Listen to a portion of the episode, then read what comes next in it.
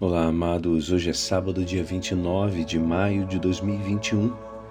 Estamos num tempo comum e hoje a nossa igreja nos convida a meditar juntos o Evangelho de São Marcos, capítulo 11, versículos 27 a 33.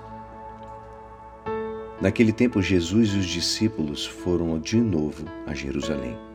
Enquanto Jesus estava andando no templo, os sumos sacerdotes, os mestres da lei e os anciãos aproximaram-se dele e perguntaram: Com que autoridade faz essas coisas? Quem te deu autoridade para fazer isso? Jesus respondeu: Vou fazer-vos uma pergunta. Se me responderdes, eu vos direi com que autoridade faço isso. O batismo de João vinha do céu ou dos homens? Respondei-me.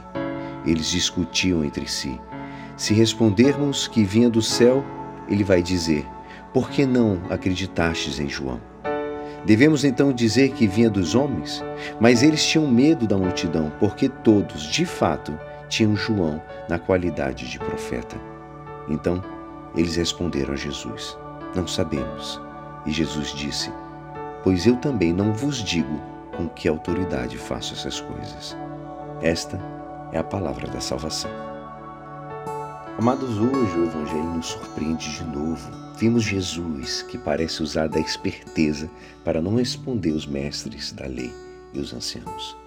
As autoridades políticas e religiosas, eles têm esse direito de pedir as credenciais de todos os que se apresentam como Jesus. De fato, Jesus fazia coisas que manifestam uma autoridade divina, até então era inédita. Ele não age e nem fala como profeta. Ele se apresenta como alguém com uma autoridade superior à dos profetas, uma autoridade de Messias. E era de se esperar que as autoridades fizessem aquelas perguntas que eles fizeram. Jesus sempre mostrou uma máxima sinceridade, mas nunca foi ingênuo. Como Jesus mesmo disse, sede prudentes como as serpentes e simples como as pombas. Jesus sabe que as autoridades perguntam não porque buscam a verdade, mas para armar uma cilada. Eles não querem saber da verdade. Eles que interessam é somente achar um motivo para acusar Jesus de charlatanismo. É engraçado que assemelha muito com os tempos atuais. Eles já sabem o que Jesus irá responder. Ele agem com a autoridade de Deus e ele age com a autoridade de Deus e de Deus recebeu essa autoridade. E é exatamente isso que eles querem que Jesus responda, para poder acusá-lo de impostor e de crime contra a religião.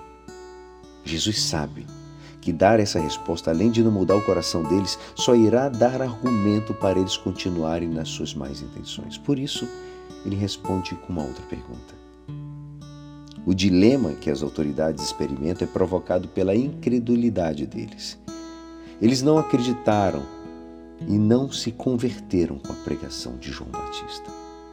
Mas, ao mesmo tempo, não querem desagradar o povo que reconheceu a autoridade de João Batista, entende? O dilema que Jesus provoca nas autoridades revela a má fé deles. Não buscam a verdade, só procuram pretexto para perseguir Jesus.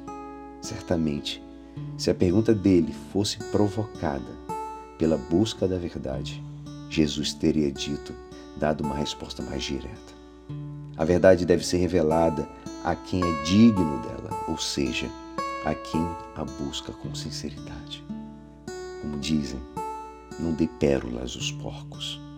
A atitude que as autoridades políticas e religiosas tiveram em relação a João Batista provou claramente a má intenção que as animava também em relação a Jesus.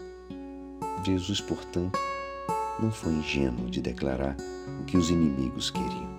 Ao mesmo tempo, a pergunta que provoca o dilema é uma tentativa de fazê-los tomar consciência da incredulidade e da má fé deles.